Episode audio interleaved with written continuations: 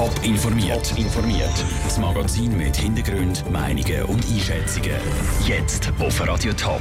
Was die Politikerinnen zu der neuen Flirt-Anleitung im Bundeshaus sagen und wie euphorisch St. Galler der neue Präsident Matthias Hüppi begrüßt. Das sind zwei von den Themen im Top informiert. Im Studio ist Vera Büchi. Das Parlament reagiert auf die Affäre rund um sexuelle Belästigungen im Bundeshaus. In einer Mitteilung an alle Parlamentarier heißt es, ein Flirt löst Freude aus. Sexuelle Belästigung löst Ärger aus.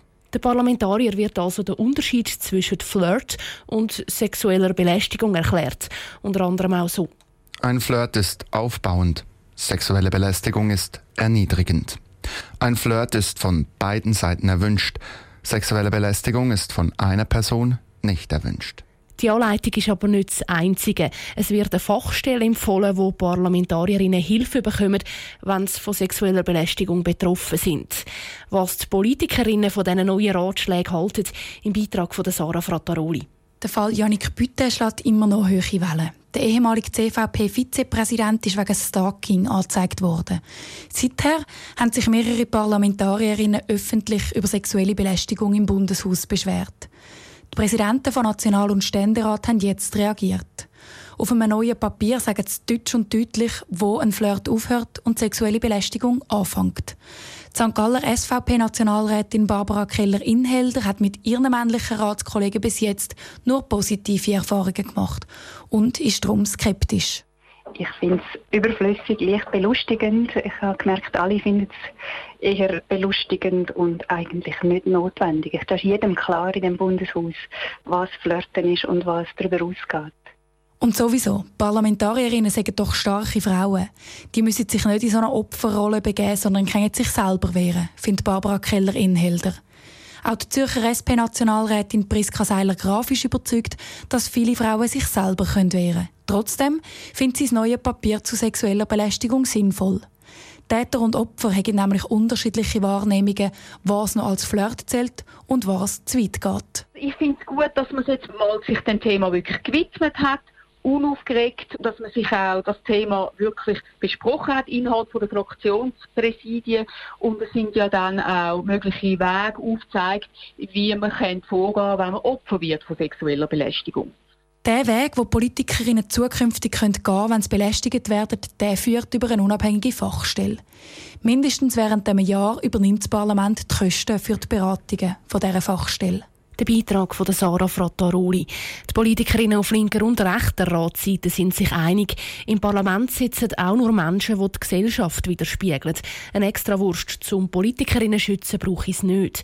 Wenn, dann brauche ich eine Änderung der Kultur. Am FC St. Gallen laufen die Fans davon. Der Verein hat mit finanziellen und sportlichen Problemen zu kämpfen und wegen einem internen Streit hat es seit Monaten gerumort beim ältesten Fußballverein der Schweiz. Jetzt soll der neue Präsident den Verein wieder auf die Spur bringen. Gestern ist völlig überraschend der Fernsehmoderator Matthias Hüppi als neuer starker Mann bei den Ostschweizer vorgestellt worden. Was die Leute St. Gallen vom neuen Clubpräsident halten, der Raphael Wallimann hat es wissen.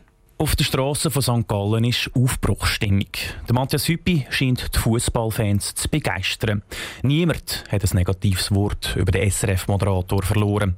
Ihm wird zutraut, dass er den Verein wieder zur Ruhe bringt. Und Matthias Hüppi halte ich viel.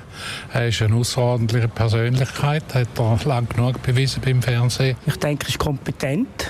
Ich denke, er wird die Sache fachgerecht in Ordnung bringen. Es ist schon wichtig, wenn jemand berühmt, also von St. Gallen her auch noch Präsident wird dort. Der Hüppi hat so viel gemacht im Fernsehen und so große Erfahrung, ist Fußball verliebt, der bringt das an. Der neue Präsident hat angekündigt, dass er die Leute wieder ins Stadion zurückholen will. Nicht mal 24 Stunden später hat er sein Ziel zumindest teilweise schon erreicht. Ich bin jedenfalls ganz überrascht, aber auch glücklich. Ich glaube, der bringt jetzt etwas wieder mal hier. Und jetzt gehe ich auch wieder mal Fußball schauen. Ich habe lange nicht mehr, ich bin lange nicht mehr schauen gegangen. Enttäuschte Stimmen hat es dann aber doch noch gegeben. Aber nicht, weil der Matthias Hüppi zum FC St. Gallen kommt, sondern weil er seinen alten Job aufgibt. Ich finde es schade, dass er nicht mehr im Schweizer Fernsehen ist als äh, Sportmoderator. Das reut mich. Aber er macht sicher in der Zukunft auch gut für den FC St. Gallen. Da bin ich überzeugt. Eine Person hat dann auch noch einen Vorschlag fürs nächste Mal, wenn der FC St. Gallen einen Präsident sucht. Am allerliebsten würde ich natürlich eine Frau sehen auf dieser Position. Ich glaube, es braucht kräftige Frauen, vor allem im Fußball. Stimmen aus St. Gallen im Beitrag von Raphael Wallimann. Der Matthias Hüppi übernimmt sein Amt Mitte Januar. Sein letztes Sportpanorama moderiert er schon diesen Sonntag. 125 Gemeinderäte, 233 Änderungsanträge, 15 Sitzungen in den nächsten zwei Wochen und am Schluss ein Budget. Der Zürcher Gemeinderat hat eine grosse Aufgabe vor sich. Er beratet die Finanzen vom nächsten Jahr. Welches die grössten Knacknüsse von dieser Budgetdebatte dürften werden, im Beitrag von Andrea Blatter. Der Stadtrat Zürich rechnet für die Stadt nächstes Jahr mit einem Defizit von 40 Millionen Franken. Für die bürgerlichen Parteien nicht akzeptabel, sagt der Ursäger von der FDP.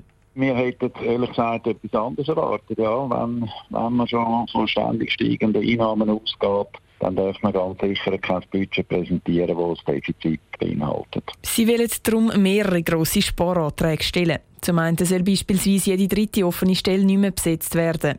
Dann bräuchte es auch zum Beispiel im Sozialdepartement nicht noch mehr Leute, sagt der Ursäcker. Wir sehen bei gewissen Dienstabteilungen, dass man nicht äh, noch zusätzliche Stellenbesetzungen macht. Auch in gewissen Bereichen, wo man in der Regel weiss, dass Geld nicht ausgegeben wird, dann soll man es auch nicht budgetieren. So soll genug Geld gespart werden, dass es für einen weiteren wichtigen Punkt langt, nämlich um den Steuerfuß um 2 Prozentpunkte zu senken. Das ist die grösste Knacknuss für die Bürgerlichen. Die linksgrüne Ratsseite hat gerade für diese Idee überhaupt kein Verständnis, sagte Davi Graf, Fraktionspräsident der SP. Das ist ein bisschen schizophren von denen, weil einerseits kommen sie in die Budgetdebatte und sagen, wie eigentlich jedes Jahr, die Stadt stehe vor einem Bankrott. Gleichzeitig wenn sie aber die Steuern senken. Das ist nicht gut, das Hü und Hot, das Auf und Ab. Das ist eigentlich Gift für den Standort selber, weil die Unsicherheit wächst.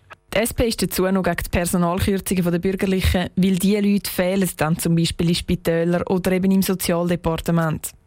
Generell sehe er nicht, wieso die Bürgerlichen so viel kürzen wollen, sagte Davi Graf. Wir haben praktisch ausgeglichenes Budget, wir haben einen guten Finanzplan für die nächsten Jahre, wir haben ein Eigenkapital, das Milliardenschwelle erreicht hat und trotzdem schaffen wir es eigentlich, die vielen Herausforderungen, die eine wachsende Stadt, wo Zürich jetzt auch ist, eigentlich zu stemmen.